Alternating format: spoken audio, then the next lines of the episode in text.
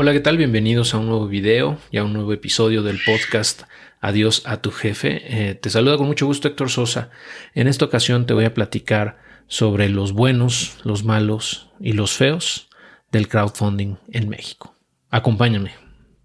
Muy bien, bueno, varias personas durante las últimas semanas e incluso meses me han estado pidiendo pues que dé mi opinión sobre eh, varias plataformas que han estado haciendo ruido o que pues no han dado el ancho o no han cumplido con las expectativas de los inversionistas. Entonces quise aprovechar de una vez para darte una perspectiva más amplia ¿no? del ecosistema fintech eh, crowdfunding en México y para darle estructura a esto que te voy a comentar, quise utilizar como analogía la película de eh, the, Good, The Bad and The Ugly, eh, protagonizada por Clint Eastwood, que se traduce como el bueno, el malo y el feo. Entonces vamos a usar eh, esa misma lógica con las plataformas de crowdfunding. Y, bueno, antes de eso, nada más quiero comentarte un par de cosas, ¿no? O sea, lo que más me gusta del crowdfunding en México y lo que menos me gusta. Lo que más me gusta es que eh, pues ha democratizado el acceso a, instrumentos de inversión que antes estaban reservados únicamente para un pequeño eh, sector de la población. O sea, ha acercado las inversiones a un, a un sector mucho más grande debido a, pues, a los bajos montos de entrada, ¿no? También a, que es muy sencillo generalmente abrir tu cuenta en estas plataformas. Eh, o sea, la barrera de entrada es muy chiquita, ¿no? Y pues son muy amigables generalmente para poder eh, comenzar a invertir. ¿no? Eh, esos son desde mi punto de vista los, pues, los puntos más fuertes ¿no? del crowdfunding, eh, del fondeo colectivo, vamos. Y pues también, por otro lado, pues los rendimientos suelen ser superiores a los instrumentos tradicionales como CETES o pagares, ¿no? Aunque esto no siempre es así y ya vamos a hablar al respecto, ¿no? Pero en teoría deberían ser superiores, ¿no? Generalmente. Y bueno, eh, en lo personal, pues yo he sido muy afortunado de haber podido presenciar el desarrollo de esta industria desde casi su nacimiento, ¿no? Desde por ahí de 2014, cuando la gran mayoría de las plataformas que hoy vemos pues ni siquiera existían, ¿no? Eh, y bueno, me esto me ha dado la oportunidad de conocer también a los, a los founders o a los, a los directores, vamos, de estas empresas. Y bueno, a mí me da muchísimo gusto que esta industria, industria siga creciendo, eh, que yo estoy seguro que va a seguir creciendo de manera exponencial y a mí me, me, da mucho gusto haber podido aportar un granito de arena ¿no? a que este proceso haya sido un poquito más rápido, eh, educando a la gente con este tipo o sobre este tipo de inversiones. Ahora, pasando a lo que menos me gusta, em, es el tema de incentivos. Eh, percibo que los incentivos en, muchas de estas plataformas no están alineados al 100% con los inversionistas.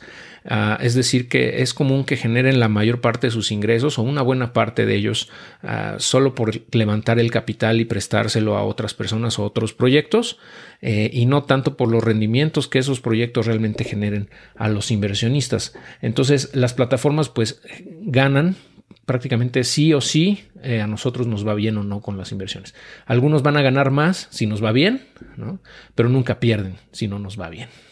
Esa, esa, disparidad en los eh, incentivos hace que eh, pues el rendimiento que ofrecen estas plataformas eh, muchas veces sea demasiado bajo en comparación al riesgo que estamos asumiendo al invertir en ellas. ¿no? Eh, esa se conoce como una asimetría de riesgo. Y bueno, esto, esto que acabo de comentar normalmente pasa por alto o lo pasan lo pasa por alto la mayoría de la gente que va empezando o que incluso ya lleva tiempo invirtiendo, ¿no? Pero bueno, es importante que estemos conscientes. Que eh, el, del riesgo que estás asumiendo en estas plataformas, ¿no? Que si bien eh, en muchas, en muchas ocasiones es mitigado, ¿no? Porque tienen ciertas garantías eh, o por, lo, por cómo, cómo operan, pues al final de cuentas hay un riesgo de, perder la totalidad de, tu capital en, un proyecto en específico. Por ejemplo, si se atrasa un proyecto, un, un, un, préstamo personal, perdón, que no tiene garantía, eh, no hay una garantía, perdón, para que puedas recuperar ese dinero. En ese caso, en el peer-to-peer lending, eh, no nada más hablamos de entre personas, sino también, por ejemplo, en factoraje, eh, también en, arrendamiento, etcétera. Aunque en esto de estas últimas de factoraje o arrendamiento, por ejemplo, pues en teoría hay una garantía que es la factura, ¿no? Por cobrar de una empresa o un bien, eh, pues de todos modos sigue, sigue habiendo un riesgo de atraso, ¿no? Y, y, que eh, nos puede llevar a tener un rendimiento muy bajo en comparación a lo proyectado. En fin, ese es el tipo de cosas que normalmente escapan a la gente que va empezando, ¿no? Que es parte del riesgo que uno asume al entrar aquí, pero bueno, muchas veces no lo dimensionan de la manera adecuada. Eh, y bueno, por todo esto que te acabo de comentar, pues no, no debe sorprendernos que mucha gente prefiera ah, actualmente invertir más en sofipos que en crowdfunding. Eh, porque los rendimientos en estas SOFIPOS han sido muy buenos en los últimos años, ya que es una industria que está expandiéndose, que está creciendo y que puede darse el lujo de pagar rendimientos de 10% o más a plazo fijo al año. Ah, y aparte tienen un, un seguro por prosofipo de, hasta 25 mil UDIs y también tienes beneficios fiscales que hacen que puedas exentar el pago de ISR hasta un monto específico que más o menos es como de 160 y tantos mil pesos eh, en, el, en, la totalidad de las plataformas. Entonces eso hace que mucha gente que tiene un capital pues que va empezando, que es pequeño, prefiera irse hacia estos, estos, a estas plataformas de, de Sofipos. Eh, y bueno, aunque eh, realmente estas tasas atractivas y los beneficios fiscales de los que gozan en este momento no van a durar por siempre, pues ahorita creo que es un, muy buen momento, es una época dorada, ¿no? Y por eso vemos que mucha gente se va hacia allá. pero bueno, es temporal, ¿no? Yo creo que eventualmente tienen que, quitar eso y, pues ya va a tener un, un, plano más competitivo, tanto crowdfunding versus instrumentos de deuda tradicionales, en este caso SOFIPOS. Y bueno, otro punto en contra que le vemos a las plataformas de crowdfunding es que al invertir en ellas, eh, pues adquirimos muchas veces obligaciones fiscales adicionales a las que ya teníamos. Eh, esto ocurre, eh, por ejemplo, en los préstamos entre personas o peer-to-peer lending, por ejemplo, o factoraje o arrendamiento, etcétera. Y esto, ah, pues desanima a muchos inversionistas pequeños que, que, pues dicen, bueno, es que los rendimientos que me van a dar, pues no van a cubrir ni siquiera el pago del contador, ¿no? Entonces, eso frena también, eso limita mucho a, pues a que mucha gente entre, ¿no? O que, quiere invertir más. Los que ya tienen un capital más alto, pues ya realmente este no es un tema, ya que pues los rendimientos que les generen estas inversiones, pues con creces van a poder eh, pagar eh, un contador, ¿no? Pero para los pequeños no es así.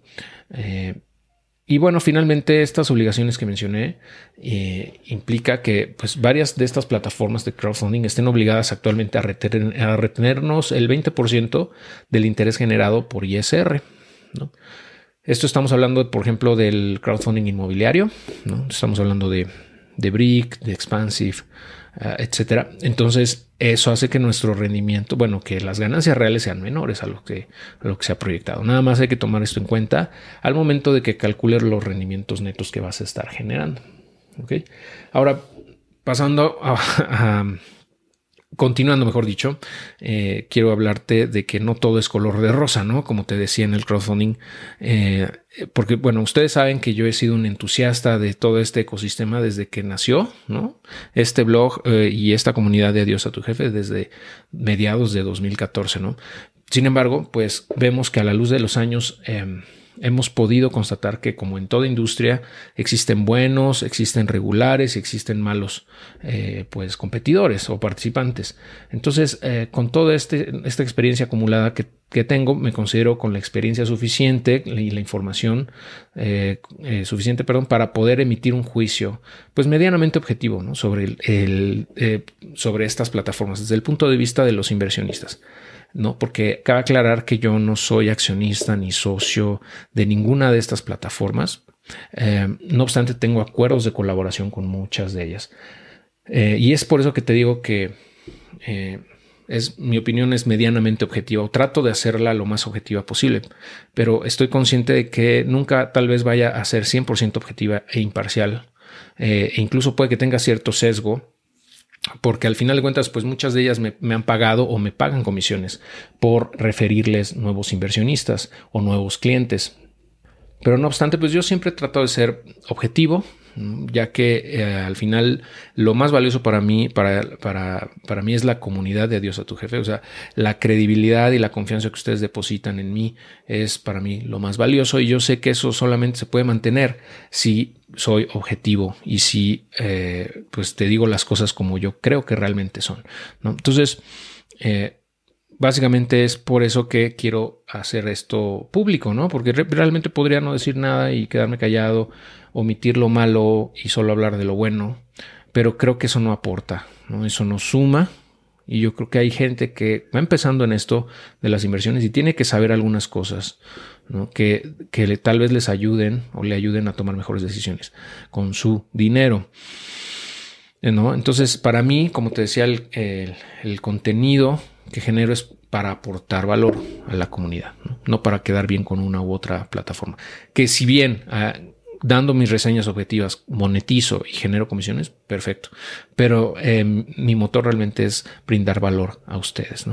Y esto porque la verdad es que considero que esta comunidad eh, no es nada más un grupo de personas que están eh, pues buscando la libertad financiera, que están buscando distintas maneras de generar ingresos a través de inversiones o negocios online. O sea, no es solo un grupo de personas, sino ya se está convirtiendo en un movimiento un movimiento o una entidad con vida propia, ¿no? Que, va evolucionando y sigue mejorando todos los días, ¿no? Y esto pues, básicamente es viable o, o, es posible en buena medida a la confianza que ustedes depositan en mí, ¿ok? Y ah, pues eso hace que cada vez más gente llegue a la comunidad y, esté dispuesta a compartir su conocimiento. Entonces, pues esta comunidad Dios a tu jefe es la sumatoria de todos los que la componemos. Es por eso que eh, considero importantísimo mantener esa objetividad y manejar todo con la mayor transparencia posible. Entonces, aunque aquí voy a hablar mal, ¿no? entre comillas, de algunas plataformas, eh, en realidad, pues la idea de este post no es tirar hate o, desprestigiar a nadie, ¿no? Nada más es hacer una crítica constructiva eh, a las plataformas, eh, darles un feedback del mercado tal cual, porque la idea es que esto les ayude tal vez, ¿no? espero, a mejorar, o al menos es como yo lo tomaría. O sea, si alguien me hace una crítica constructiva con datos, con hechos o em, basando, basado en mi experiencia como usuario, sería, sería valiosísima. Yo desde mi punto de vista creo que es oro molido ¿no? para poder mejorar. Pero bueno, no sé cómo lo vayan a tomar algunos. en fin, al final de cuentas, a lo mejor... Eh, pues algunas de estas plataformas quieren dejar de pagar comisiones o simplemente cortar la relación eh, pues comercial y bueno, ni modo, ¿no? Si es así, pues ni modo, ¿no? Si ese es el precio que tengo que pagar, está bien, no pasa nada. Ah, pero bueno, los founders y los directores saben que conmigo siempre van a tener las puertas abiertas para poder eh, replicar cualquier cosa que yo diga, para ampliar o para aclarar algunas cosas que a lo mejor no fueran, no son correctas o que tienen ellos otros datos, ¿no? u otra eh, perspectiva. Eh, está bien. De hecho, pues ellos saben ellos tienen mi teléfono, todos ellos me conocen. Entonces, eh, pues ellos saben que tienen estas puertas. Esta comunidad está abierta para que eh, se puedan eh, comunicar con nosotros y extender o expresar sus opiniones.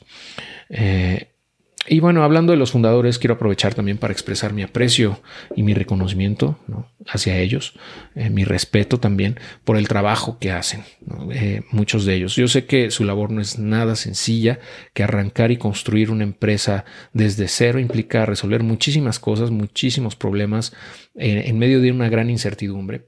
Y si a eso le sumamos que este mercado aún no está regulado, que todavía está en fase, ya algunas van a empezar a, regular en las próximas, las próximas semanas o meses, pero sigue siendo, ¿no? Y todo desde que empezaron así fue. Entonces esa incertidumbre adicional hace que eh, pues sea todavía de mayor mérito eh, todo, todo lo que están haciendo. Entonces, yo creo que ese esfuerzo es titánico y, pues quizá por eso a mí nunca, nunca me han dado ganas ¿no? de, de, construir una fintech de crowdfunding en México porque sé todo lo que implica y, y pues no, es, es, mucha chamba y la verdad por eso es que quiero externar mis respetos hacia ellos. ¿no? Uh, y bueno, uh, como te comenté en un video previo o en un episodio previo donde te, compartí mi portafolio de inversión, cómo está distribuido, eh, pues en este momento estoy reduciendo el porcentaje que tengo asignado para crowdfunding porque estaba por ahí del 30% y consideré que es, era demasiado alto. Entonces lo estoy reduciendo al 10% durante 2021 para destinarlo a otros instrumentos como bolsa de valores, metales, criptomonedas, y más recientemente a proyectos DeFi o finanzas descentralizadas, sobre los cuales ya hemos platicado en un par de, eh, ocasiones anteriores, tanto con José Rodríguez como con JJ Campuzano, y en el futuro vamos a seguir generando más contenido sobre estos temas. Los puedes buscar en los episodios o en los videos anteriores. Ok, y bueno, ahora sí, pasando a la carnita del, episodio de este video, eh, te voy a compartir mi opinión sobre las plataformas de crowdfunding en México. Eh, básicamente eh, estoy mencionando esto no solamente basándome en mi experiencia invirtiendo en ellas, sino también en la opinión de mucha gente que forma parte de esta comunidad. Eh, y para darle un poquito más de contexto a lo que voy a decir, te quiero compartir los resultados de esta encuesta que hicimos hace unos meses, unos poquitos meses, que un, miembro de la comunidad hizo el, trabajo de realizar. Eh, saludos a Irving Estrada y muchas gracias por la, aportación, por la colaboración. Y bueno, esta encuesta se hizo en Telegram, donde la gente pues opinó sobre distintas plataformas de crowdfunding, eh, poniendo cuáles eran las, las, que más le gustaban, las que menos les gustaban, con base en, bueno, evaluándolas del 1 al 5, perdón, basándose en la velocidad, la veracidad, perdón, de las eh, de la información que nos proporcionan, los rendimientos que nos han generado y qué tan confiables son percibidas, ¿no? En general. Entonces, esa tabla ubica a 16 de estas plataformas, que son las que más respuestas tuvieron. Eh, del resto no tuvimos información suficiente, pero bueno, vemos que en, los primeros cinco lugares eh, se encuentra Brick, Snowball, Cumplo, Yo Te Presto y Red Girasol. Y en el bottom 5 está Dupla, Inverspot, Afluenta, Play Business y PM2. ¿No? Ahora, bueno, em, en esta tabla, realmente que la mejor calificación la tuvo Brick con 3.7 prácticamente sobre 5 y la peor la tuvo eh, PM2 con 1.44 sobre 5. Ah, entonces, esta, esta tabla, digo, es una encuesta, pues si lo quieren ver así, de popularidad muchas veces también, pero refleja desde mi punto de vista la percepción de la gente y, hace mucho sentido o, coincide muy bien con los comentarios que yo veo en la comunidad. ¿no? Eh, entonces, bueno, aquí desgraciadamente se omitió a, a, Monifique en la encuesta, pero de todos modos te voy a comentar un poquito al respecto cuando hablemos de Inverspot. Eh, entonces, pues puedes ver que la gente, eh, la, comunidad, vamos, tiene ya a sus favoritos y también ha identificado a las que desde su perspectiva son las peores plataformas de inversión. Eh, y pues independientemente de que para ti o para mí el orden en el que aparecen en esa tabla sea o no de nuestro agrado, pues los números son muy fríos, ¿no? Y podemos ver claramente que ya hay ganadores y perdedores, ¿no? En el ecosistema fintech de crowdfunding en México. Ahora, esto no quiere decir que ya las cartas estén echadas. Obviamente puede ser que algunos que ahorita están en el top 5 puedan caer al bottom 5 y viceversa, ¿no? Puede ser que algunas de las plataformas que hoy en día estén en el bottom 5 puedan recuperar la confianza de la gente, puedan con resultados darle la vuelta a esto y posicionarse eventualmente en los primeros lugares. O sea, no hay, no es nada, eh, digamos, definitivo. Y sería interesante después hacer este ejercicio más adelante para ver cómo se han ido moviendo, ¿no? Pero bueno, el hecho es que así están hoy en día, ¿no? Y como dice eh, nuestro buen amigo Warren Buffett, eh, only when the tide goes out do you discover who's been swimming naked. ¿Qué es esto? Que solamente cuando la, la ola baja o, se va, eh, descubres quién había estado eh, nadando desnudo. Y, eso es bien cierto. Y con la pandemia eso se hizo muy evidente. ¿no? O sea, las plataformas que ya traían temas desde antes de se vieron muy, muy, o sea, se acrecentó, se exacerbó ese problema que ya traían, ¿no? Porque pues la situación se hizo más difícil. Y bueno, ahora comenzamos, si te parece bien, con los buenos. Los buenos del crowdfunding en México, luego nos vamos con los malos y luego con los feos, ¿ok? Empecemos con los buenos. Aquí encontramos a las plataformas que han hecho un mejor trabajo en la atención que brindan a los inversionistas, en la claridad y transparencia de su información y que han generado buenos retornos a los inversionistas de manera sostenida a través del tiempo, ¿no? Eh, y, eso es lo que genera que estas plataformas tengan una gran aceptación por parte de la comunidad. Aquí ubicamos a Brick.mx, Snowball, a Cumplo, Yo Te Presto, Red Girasol y 100 Ladrillos. ellas aparecen en el top 5 de los resultados de la encuesta, a excepción de 100 Ladrillos que yo, yo introduje aquí, ¿no? porque pienso que eh, debe estar en ese, en ese top, ¿no? en esa clasificación. Ah, pero bueno, no, no porque estén en, esta, en este grupo significa que todo esté bien con ellas. Obviamente cada una tiene sus retos y oportunidades de mejora, pero bueno, voy a exponerlas a continuación. ¿no? Bueno, con respecto a Brick.mx, pienso que es una de las plataformas pues, mejor estructuradas en la industria, con sólidos conocimientos técnicos y un background eh, emprendedor pues ya bastante fuerte que la convierten desde mi, mi perspectiva en una de las más robustas eh, y con mayores probabilidades de éxito en el largo plazo. aun cuando cuando han tenido atrasos en algunos de sus proyectos, como todas, o sea, realmente ese es parte del riesgo en este tipo de plataformas. Su comunicación, la verdad es que siempre ha sido muy clara y transparente y eso le da mucha certidumbre a los inversionistas. Eh, eso es una constante, ¿no? La comunicación es clave. Ah, pero bueno, ellos lo han hecho muy bien y si bien sus tasas de, de rendimiento son conservadoras, Estamos hablando de una TIR de 10 a 15%, eh, casi equiparable ¿no? lo que, eh, a lo que ahorita podría estar ganando en Sofipos. Pues la calidad de sus proyectos, tanto de deuda como de copropiedad, eh, la hacen muy atractiva. ¿no? Y bueno, otras dos plataformas abrí que considero que han hecho un trabajo bastante bueno son M2 Crowd y Expansive. Pero bueno, ya he compartido mi opinión sobre ellas en otras ah, ocasiones. Si quieres ir al canal de YouTube, ahí tengo varios videos con con, respecto a ellas. ¿no? Hay un comparativo, de hecho, en donde hablo sobre eh, Brick.mx, M2Crowd, Expansive, Investbot y PM2. Muy bien, eh, continuamos con Snowball. Eh, la verdad es que yo todavía soy escéptico con Snowball eh, porque aun cuando han hecho un gran trabajo hasta el momento, sobre todo en la comunicación con sus inversionistas, en la atención a los mismos y que han estado pagando los dividendos en tiempo y forma, todavía yo pienso que no llegan a la fase donde ya realmente vamos a ver si esto jala o no, la fase donde dejen de pagar dividendos fijos de manera mensual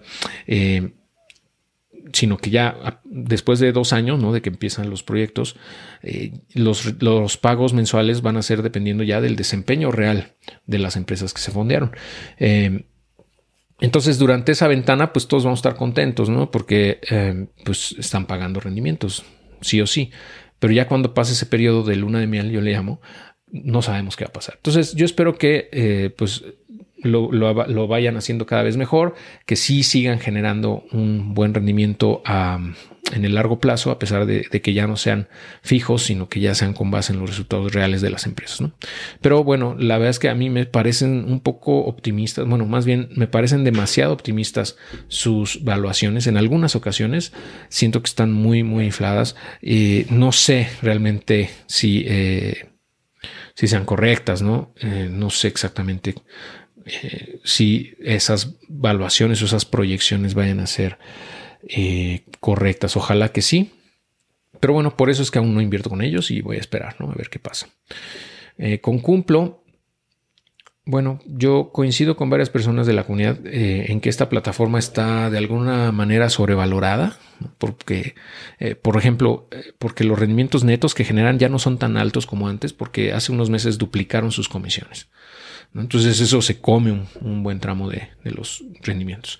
Ah, por otro lado, es muy complicado invertir con ellos actualmente porque existen inversionistas con capital alto que se acaparan los proyectos y como no tienen una funcionalidad de reinversión automática, ah, se hace necesario andar cazando ofertas de inversión. Entonces eso hace bastante tedioso el proceso. Y por último, bueno, el tema fiscal sigue siendo un dolor de cabeza, no nada más para ellos, sino para todos, ¿no? todos los que están en esta industria, sobre todo los de peer-to-peer. Ah, pero tengo entendido que ya están trabajando con Taxat en esa parte, ¿no? Al igual que Snowball, Propeller y Monific. Bueno, y la verdad es que espero que logren superar esos obstáculos en el corto plazo, eh, pero por el momento yo estoy, yo estoy fuera, ¿no? También de cumplo. Ah, pasando a la siguiente plataforma es Yo Te Presto. Y bueno, aquí no hay discusión, ¿no? No hay discusión alguna. Todos estamos de acuerdo en que es la mejor plataforma de crowdfunding en México para préstamos entre personas o también conocidos como peer-to-peer lending o P2P o P2P. Ah, y bueno, esta plataforma es seguida por Dupla y Prestadero, que yo creo que también han estado haciendo un buen trabajo, ¿no? Eh, nada, es que creo que yo te presto si ha hecho todavía un mejor desempeño, ha tenido un mejor desempeño. Pero bueno, hablan, siguiendo con yo te presto, han logrado ah, mantener una morosidad relativamente baja, aún en estos tiempos de pandemia y pues tiene una funcionalidad de reinversión automática bastante decente eh, que bueno, para inversionistas de más de 20 mil pesos en, su cuenta está activa esta funcionalidad, ¿no? Y eso te permite pues elegir a qué plazos, a qué perfiles prestarle y qué destinos. Em, y bueno, la verdad es que eh, la comunicación que tienen es buena, es clara, es transparente y bueno, han mantenido una oferta constante de préstamos, aunque es insuficiente claramente para la demanda actual. Si no tienes la reinversión automática, si no tienes más de 20 mil pesos en la cuenta, va a ser muy complicado que prestes tu dinero. Y, y aun cuando tengas la reinversión automática activa, si tienes más de 300 mil pesos, por ejemplo, en la plataforma, va a ser difícil que puedas realmente filtrar mucho los préstamos porque no va a dar, no te va a dar el suficiente eh, eh, volumen para poder prestar tu dinero. Entonces eso hace que probablemente tengas lana ahí parada, ¿no? A menos que estés prestando un porcentaje alto en cada, en cada solicitud ¿no? de tu capital, lo cual tampoco es muy recomendable, ¿no? Porque ah, recordemos que aquí hay que diversificar en muchos proyectos para que hagan las matemáticas, hagan su, trabajo. Pero bueno, eh, en general la información que han proporcionado es clara, es transparente y han logrado mantener un buen nivel de servicio al cliente. Eh, yo creo que eh, al final de cuentas aquí hay dos puntos rojos importantes, no nada más en esta plataforma, sino en todas las del sector ¿no? de peer-to-peer lending. El primero de ellos es que la morosidad, eh, aun cuando puede estar más o menos controlada, ¿no? en, esta, en este caso en, Yo Te Presto, es probable que siga subiendo por la economía, ¿no? por la situación económica actual. Y es un riesgo. ¿no? El otro tema es el fiscal, que sigue siendo un factor determinante para que em, pues muchas personas decidan dejar de invertir en este tipo de plataformas, ¿no?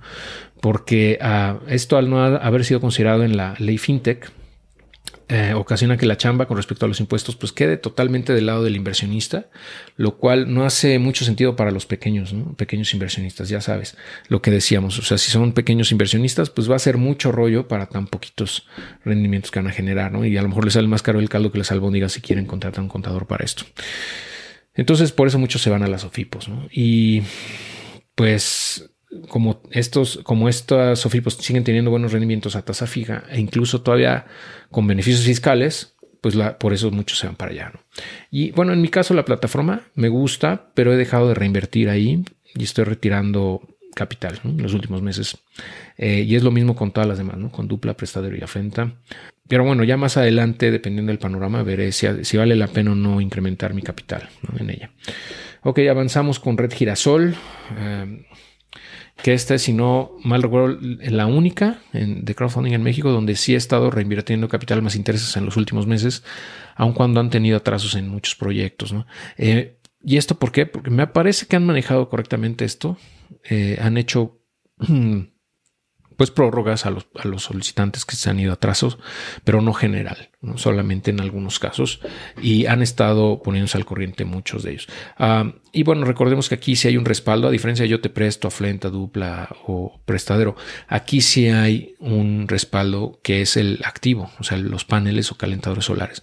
Y eso hace más probable que recuperemos al menos una parte del capital en caso de que se vayan a cartera vencida.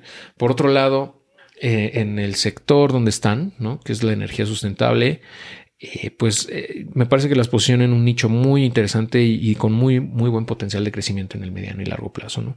El punto en contra que le veo aquí pues es parecido a lo que ya habíamos platicado, ¿no? el riesgo de la morosidad que siga creciendo y el tema de los impuestos.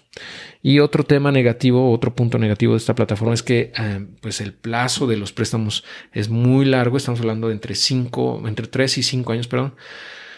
Pero bueno, eso tiene que ser así, entiendo, por la naturaleza del activo en el que estamos invirtiendo, ¿no? Porque al final de cuentas, eh, estos paneles o estos calentadores se amortizan durante varios años. Entonces no tendría sentido hacerlo muy corto el plazo, ¿no? Tiene que ir acompañado de la amortización del bien o del activo, en este caso de los paneles.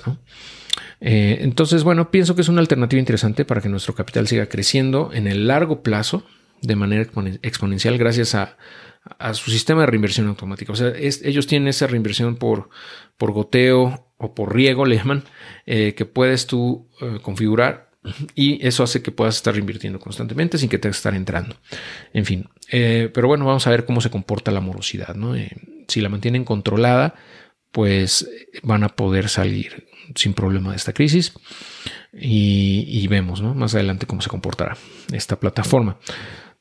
Ahora avanzamos con 100 ladrillos, que eh, desde mi punto de vista es una propuesta muy convincente, es de las más convincentes e interesantes de la industria, sobre todo si lo ves como inversión de largo plazo, ya que aun cuando han tenido ligeros atrasos en los proyectos por, pues, por la pandemia, o sea, me refiero a la entrega de los proyectos ya construidos en tiempo y forma, han sido hasta cierto punto pues dentro de lo estimado, ¿no? Y su comunicación siempre es muy buena con los inversionistas, entonces eso nos da mucha tranquilidad.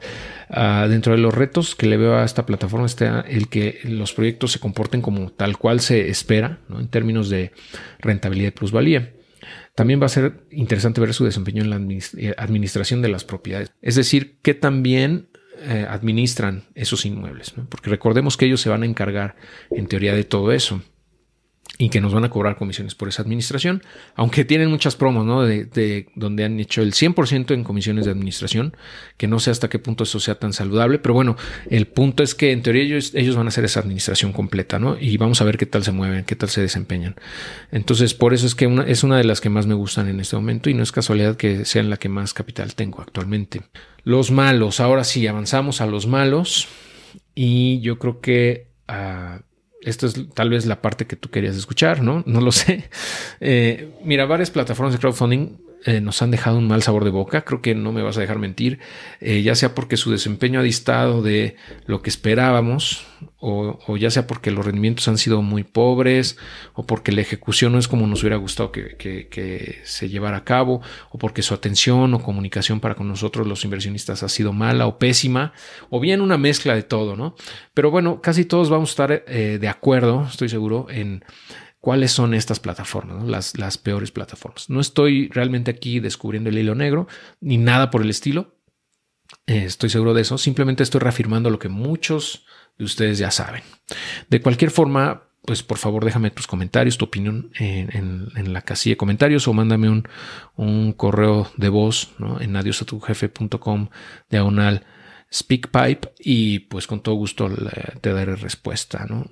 Si quieres dejar tus comentarios aquí, en, eh, si estás viendo esto en YouTube, déjalo en los comentarios. Yo estoy seguro que muchos founders van a leer esos comentarios con mucha atención. ¿no? Y, en fin, bueno, continuando. Ah, en este grupo yo coincido con el bottom 4 o el bottom 4 de la encuesta que te compartí, o sea, que te comentaba al inicio ¿no? de este de este video o de este audio, porque pienso que representa el sentir de la comunidad en general. En lo personal, también he tenido malas experiencias con ellas y bueno, aquí encontramos a Inverspot, Affluent Play Business y PM2. ¿ok? Comenzando con Inverspot, bueno, hace unas semanas, como ustedes o muchos de ustedes saben, pues nos enteramos que Inverspot iba a dejar de fundear nuevos proyectos y que se iba a fusionar con su empresa hermana Monific. Eh, una de las justificaciones para esta decisión es evitar la duplicidad de gastos relacionados a la regulación fintech, que es pues, de varios millones de pesos. Este es el mensaje que se puede leer en su página web. Te leo eh, tal cual lo que dice. Eh, dice Inverspot ha decidido transformarse y no continuar con el proceso ante la Comisión Nacional Bancaria de Valores para organizarse y operar como institución de financiamiento colectivo. En consecuencia, en estricto cumplimiento de la ley para regular las instituciones de tecnología financiera, hemos detenido la generación de nuevas operaciones y hemos iniciado exclusivamente todos los actos tendientes a concluir las operaciones existentes que se habían realizado bajo el amparo del artículo octavo transitorio. O sea, ¿eso qué quiere decir? Que básicamente ya no van a generar o a fondear nuevos proyectos a través de Inverspot y únicamente se van a enfocar a los pendientes, a los proyectos que tenían pendientes, a los proyectos que eh, se quedaron en el pipeline o que ya tienen atrasos. Eh, bueno, tal cual esta noticia no fue bien recibida por aquellos que ya tenemos más tiempo invirtiendo en esta plataforma, principalmente porque casi todos tenemos atrasos, todos tenemos proyectos atrasados, muchas veces mayores a un año, eh, y, no pudimos dejar de pensar que esta decisión de decantarse por Monific en vez de continuar como Inverspot se tomó en buena medida a que Inverspot es una marca quemada, ¿no? Eh, por los muchos proyectos atrasados que tuvieron eh, en, esta, en estos años, principalmente los que se fundaron entre 2017 y 2018, más o menos, cuando en esa época muchas veces levantaron capital sin contar aún con licencias o permisos correspondientes.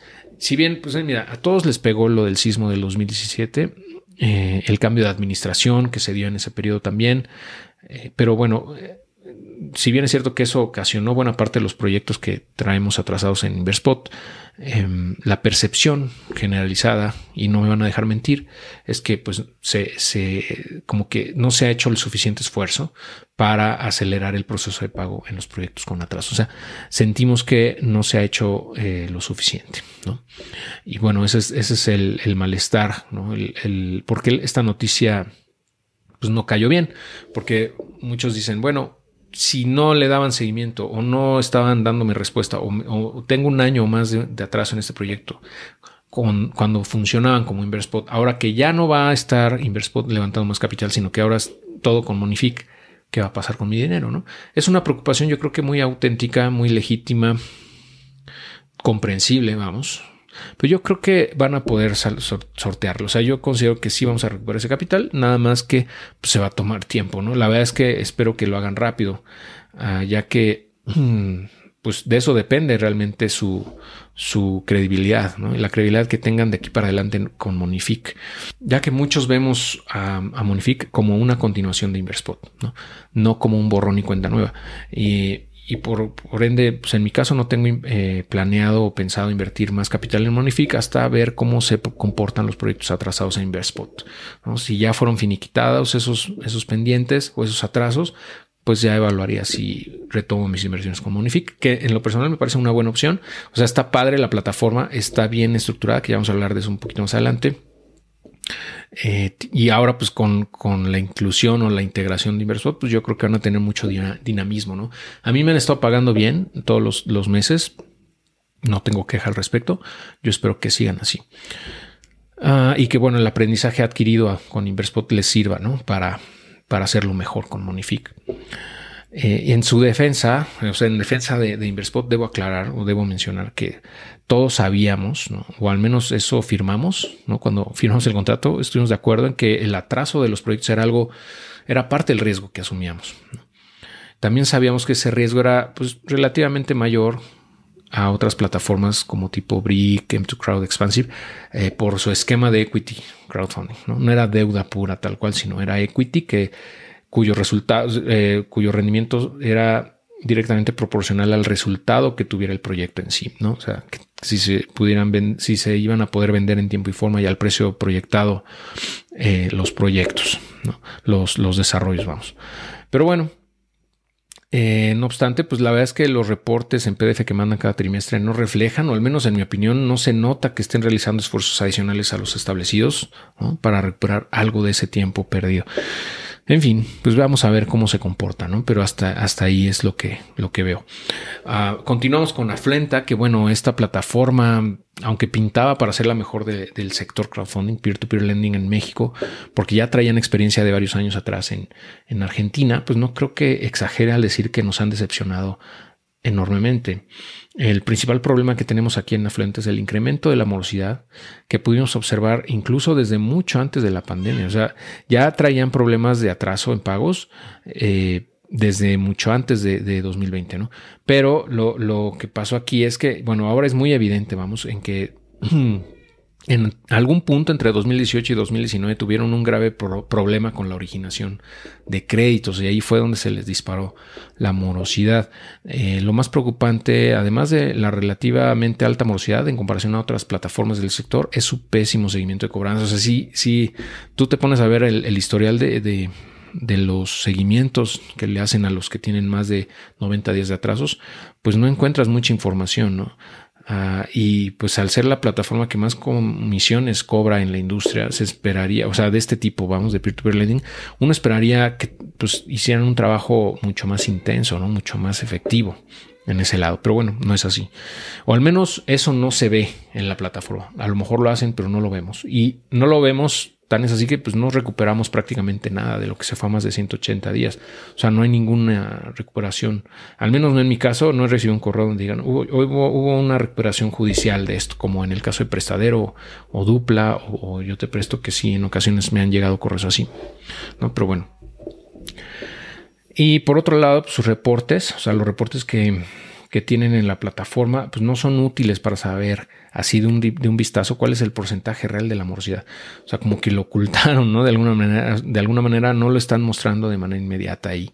O sea, para que lo veas, ah, tienes que meterte, o sea, realmente para saber eso, tienes que entrar a un reporte, exportar a Excel, meterle filtros y de esa manera darte cuenta de cuál es. Y aún así, con ese reporte no sabes exactamente cuánta lana te debe cada uno. O sea, está medio raro.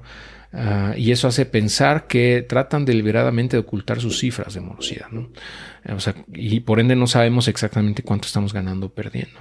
O al menos esa es la percepción, ¿no? Está algo shady ahí. Y bueno, la verdad es que espero que logren enderezar este barco, ¿no? que recuperen la confianza de los inversionistas, aunque la verdad vemos en el resultado de la encuesta que pues tienen un camino muy largo por delante y dadas las circunstancias actuales no estoy seguro de que tengan ese tiempo, ¿no? El tiempo y recursos suficientes para conseguirlo. no lo sé, digo, ojalá que sea así, porque pues tengo lana ahí, ¿no? También, y, no me gustaría perderla. Entonces, pero pues por esa razón me estoy saliendo, ¿no? También de, de Afluenta y no pienso reinvertir ahí hasta que vea que haya una recuperación en la cartera vencida y en los reportes, ¿no? Para que sean más transparentes. Continuamos con Play Business. Eh, en lo personal yo conozco a buena parte del equipo de Play Business desde 2016. los considero de los mejor preparados académicamente y con muchas ganas de hacer bien las cosas. Ah, yo invierto con ellos desde que comenzaron prácticamente. Eh, y estaban fondeando startups. De hecho, me gustaban más cuando se enfocaban nada más en startups. Eh, sin embargo, para que la empresa creciera, decidieron irse por el camino de las franquicias. Y, bueno, en un inicio parecía muy buena idea porque eh, fue un gran éxito para ellos, ya que empezaron a levantar muchísimo más capital que cuando solo fondeaban startups. Realmente ahí fue donde explotó su, captación. y bueno, el revenue de Play Business está directamente ligado al monto de capital levantado. Entonces, por eso sus, ingresos también crecieron exponencialmente, ¿no? Porque ellos cobran una comisión sobre el monto fondeado y el monto invertido. O sea, el, monto que invierte la gente y también el monto que se le entrega a los a, las franquicias o a los emprendedores. Entonces, pues su, su, revenue se fue para arriba, ¿no?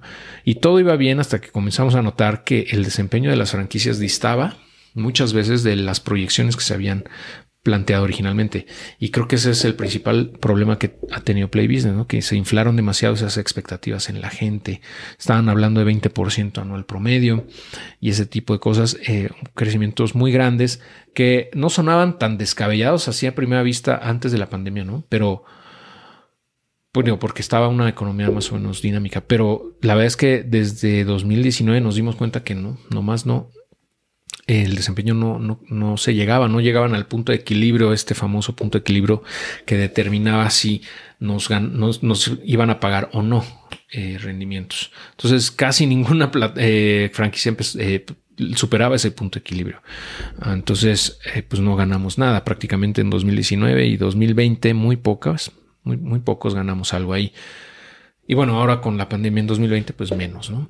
Eh, y bueno, otro tema que se les ha criticado mucho es el pobre seguimiento al desempeño de las empresas. O sea, como que pareciera que, em, o sea, la gente espera más bien que se haga un seguimiento mucho más insistente, ¿no? Porque si bien es cierto que se hacen muchos lives, eh, esos lives normalmente ya son cuando ya hay una bronca, ¿no? O sea, no es como antes de, sino es ya a posteriori. Y es cuando la gente está molesta, ¿no? Normalmente. Entonces, bueno, esa es la percepción de la gente. Eh, también el tema de los reportes que se suben a la plataforma, ¿no? Que parecen muy escuetos. O sea, los reportes de las franquicias luego pues tienen errores o cifras eh, medio raras y entonces pues pareciera que el equipo de Play Business, no los revisa, ¿no? ¿no? No, los cuestiona lo suficiente. Y bueno, vemos que pues las proyecciones que hicieron, ¿no? Sobre todo los primeros eh, proyectos de franquicias, pues fueron muy optimistas, tal vez demasiado optimistas y por ende resultaron en un mal negocio en general, ¿no? Desde, desde 2019, ¿no? Ahora pues en, el, en este periodo han hecho esfuerzos importantes también a, a poner proyectos, a sacar proyectos con un piso de rendimiento garantizado, ¿no? Y eso alivia un poco el tema de eh, los puntos de equilibrio, ¿no? Entonces ya tú ganas sí o sí, independientemente de si llegan o no a cierto nivel de ventas o de, resultados. Eso ayuda, ¿no? Ha ayudado y en algunos proyectos recientes, por ejemplo el de Dupla, pues han estado pagando bien. Ah, no obstante, pues la, percepción de la comunidad de inversionistas está, eh, es, bastante negativa con respecto a Play Business, ¿no? Es, eh, está decepcionada en muchos sentidos. Yo espero la verdad que logren recuperar la confianza de la comunidad. Eh, en este momento se ve algo muy complicado, pero creo que tienen la capacidad para conseguirlo. Ah, y pues al final de cuentas estos proyectos son de aquí a 20 años, ¿no? o sea, muchos de ellos. Entonces todavía hay un tiempo para ver qué sucede, cómo se comportan. Y bueno, para terminar con los, los malos ¿no? de este grupo, eh, terminamos con PM2, que desde hace varios meses pues prácticamente no responde a los correos de los usuarios ni a las llamadas. Eh, su comunicación en general es pésima, especialmente con los proyectos que traen atraso, ¿no? O sea, mandaron un correo por ahí hace como seis meses y ya o otra hace como tres meses. O sea, es muy mal. O sea, la verdad es que la gente se, se queja mucho ¿no? de eso, de, que no hay una suficiente comunicación. La gente les manda correos, no les contestan, les llaman, no les contestan. No hay manera de comunicarnos con ellos.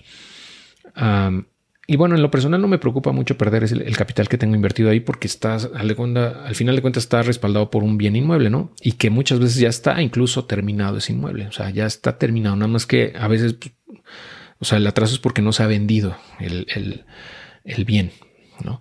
Pero bueno, sí molesta que no se tomen la molestia siquiera o el tiempo necesario para hacer un update de los proyectos que traen atraso, ¿no? Es lo menos que podremos esperar.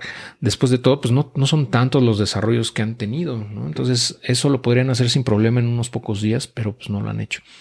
Y bueno, varios de ustedes me han pedido que haga un live con ellos para esto para que nos aclaren qué está pasando y que nos respondan las dudas que tenemos.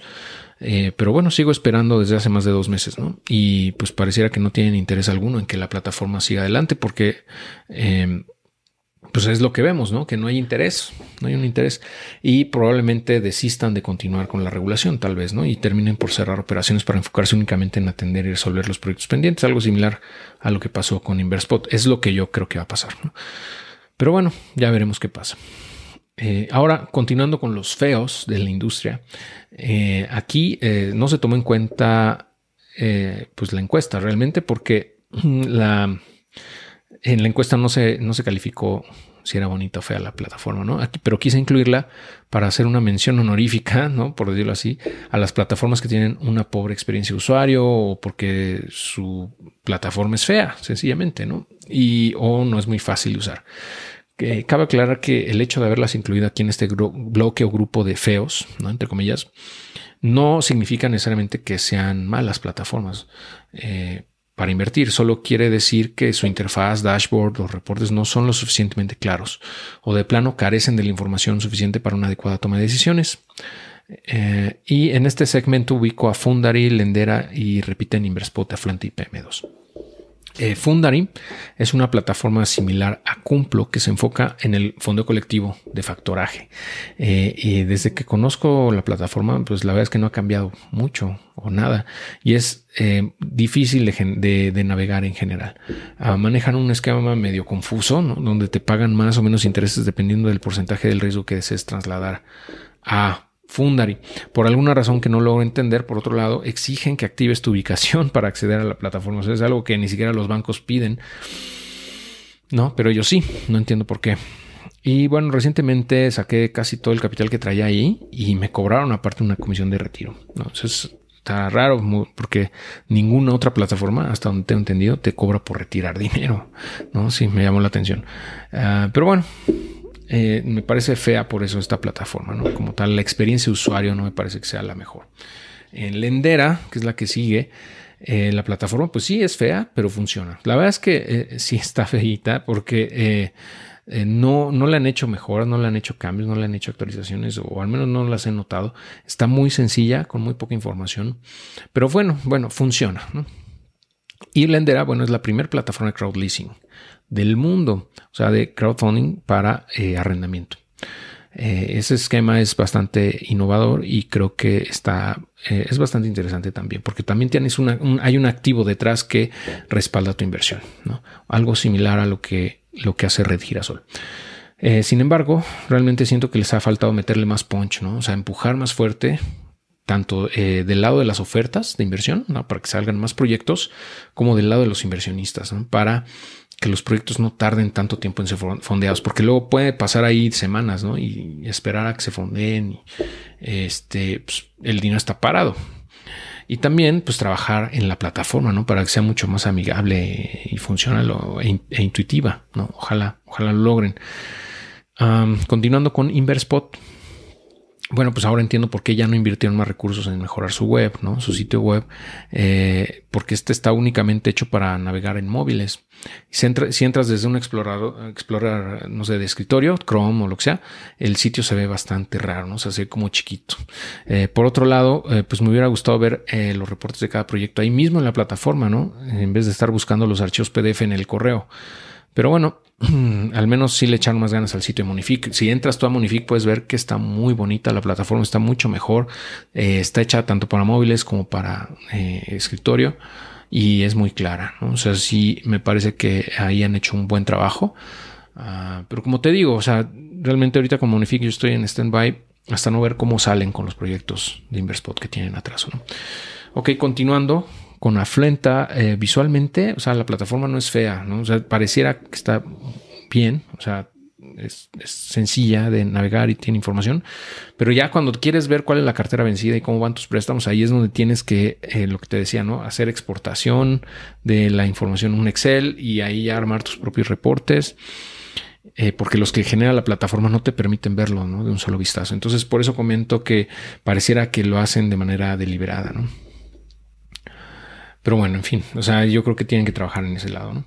Y por último, PM2, que como bien, pues es funcional, ¿no? La, la página jala, pero es muy escueta y con muy poca información relevante, ¿no? O sea, yo creo que podría ser mucho más eh, enriquecida con más información, pero la verdad es que desde que empezó a operar yo nunca le he visto cambios, o sea, nunca he visto que hayan hecho mejoras y eso por eso refuerza mi hipótesis de que muy probablemente dejen de operar en el corto mediano plazo, al menos como, como vienen operando, ¿no? Y a lo mejor se dediquen nada más a darle seguimiento a los pendientes y eso explicaría todavía más la falta de interés que tienen en mejorar su plataforma y en dar respuesta y atención a los inversionistas. Y bueno, llegando a las conclusiones, finalmente, ah, pues como en toda industria hay cosas buenas, hay muy buenas cosas, hay cosas que son muy rescatables. Y hay otras que de plano vamos a querer olvidar, ¿no?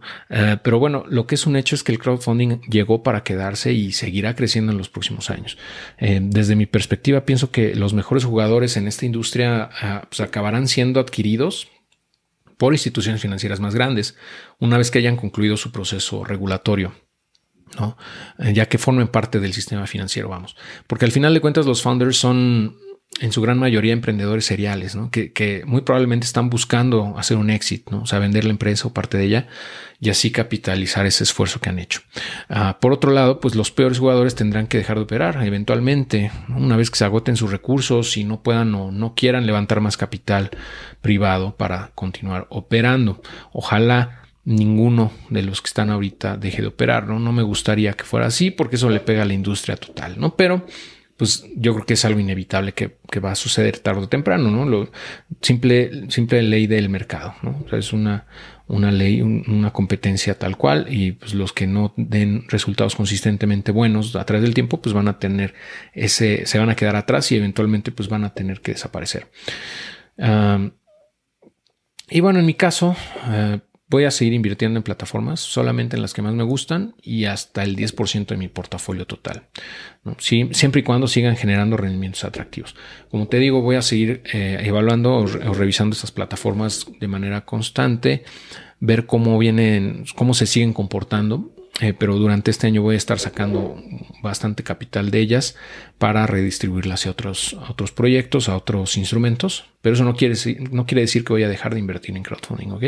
Simplemente que estoy reduciendo mi, capital que estoy destinando a ella eh, hasta que llegue al 10% más o menos de mi capital total, que yo creo que es un, monto aceptable. Muy bien, pues... Eh, te agradezco mucho haber llegado hasta este punto. La verdad es que es una publicación, un episodio largo, eh, pero bueno, te agradezco mucho que estés aquí.